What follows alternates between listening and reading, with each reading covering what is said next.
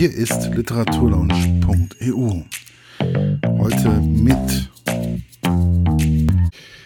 der Rezension zu Das Scherbenhaus. Ein Thriller von Susanne Klim. Der Klappentext. Subtil und beklemmend. Ein genialer psychologischer Spannungsroman. Carla Brendel wird seit Monaten von einem Stalker verfolgt, der ihr Fotos mit bedrohlichen Motiven schickt. Menschliche Haut, ein Messer, Wunden. Aus Angst vor dem Fremden flüchtet sie aus ihrer idyllischen Heimatstadt in Norddeutschland zu ihrer Halbschwester nach Berlin in Ellens luxuriöser Wohnanlage Safe Haven die mit neuesten Sicherheitssystemen ausgestattet ist. Für fühlt sie sich beschützt. Doch kurz nach ihrer Ankunft verschwindet Ellen spurlos. Ihre Leiche wird wenige Tage später auf der Spree geborgen. Ein tragischer Unfall? Oder wissen die anderen Hausbewohner mehr, als sie sagen?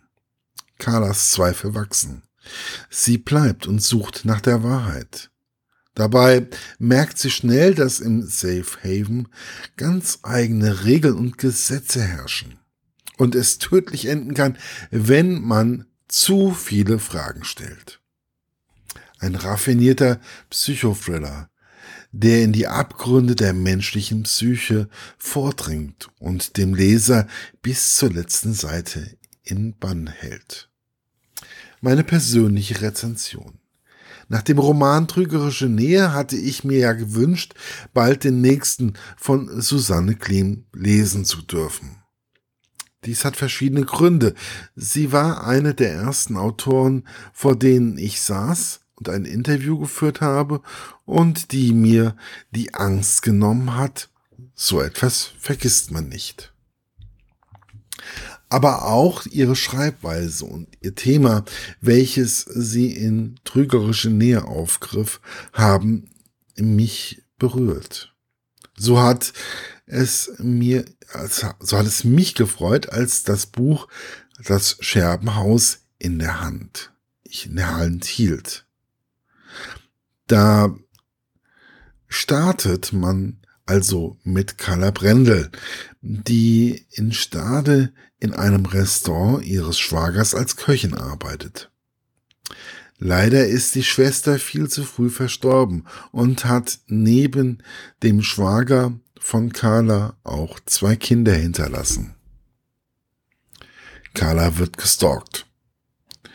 Sie bekommt Bilder von Menschen in der Haut oder in der Haut stecken haben und andere Abscheulichkeiten.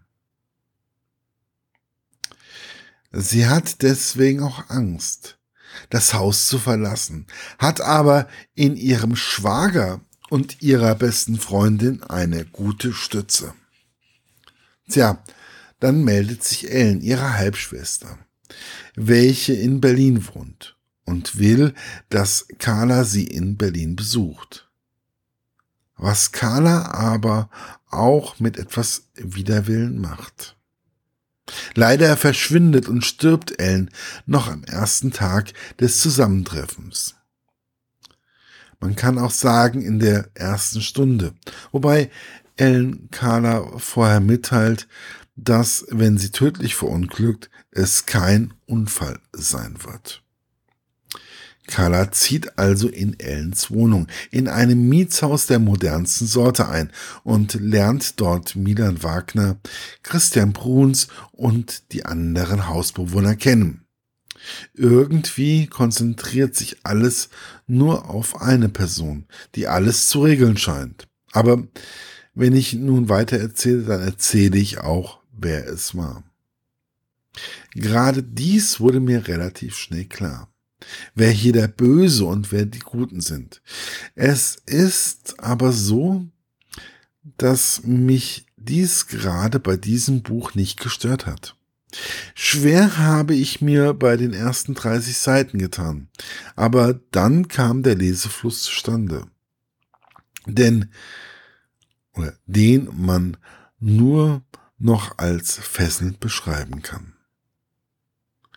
Man will das Haus kennenlernen, die Familien, die in dem Haus wohnen. Man will wissen, was alles passiert ist und warum. Man wird auf einmal in die Geschichte gesaugt.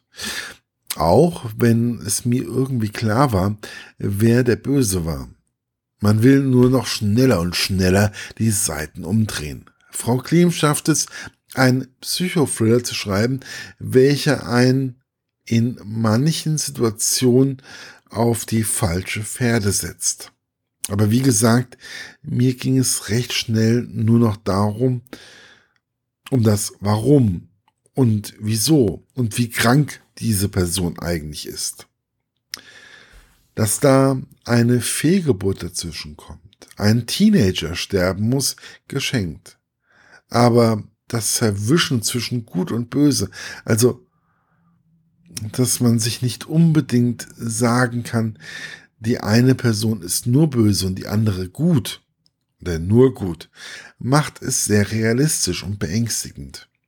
Und man bekommt einen Einblick, wie schnell man eigentlich einen Menschen manipulieren kann. Gerade solche Dinge beschreibt Frau Klim einfach, aber auch eindringlich. Der Thriller kommt in den ersten Seiten noch recht locker daher, kann aber zumindest bei mir eine Nacht des unruhigen Schlafes bewerkstelligen. Warum dies so war, keine Ahnung, aber es hat mich einfach noch in der Nacht beschäftigt. Und gerade dies sollten gute und gut gemachte Psychothriller einen immer wieder und immer weiter beschäftigen. Zumindest für mich ist dies ein Punkt, der mir sehr wichtig ist. Also, Frau Klim, gerne würde ich wieder einen Thriller von Ihnen in die Hand bekommen. Auch wenn es wieder zwei Jahre dauert. Aber ich warte gerne etwas länger, bevor es schwächer wird. Bitte bleiben Sie auf diesem Niveau. Das Scherbenhaus ist im Jahre 2017 erschienen. Und zwar im Penguin Verlag kann man es mittlerweile kaufen und es kostet 7,99 Euro als E-Book. Viel Spaß beim Lesen wünscht euch euer Markus von literaturlaunch.eu. Das war's für heute. Bis bald bei der literaturlaunch.eu. Euer Markus.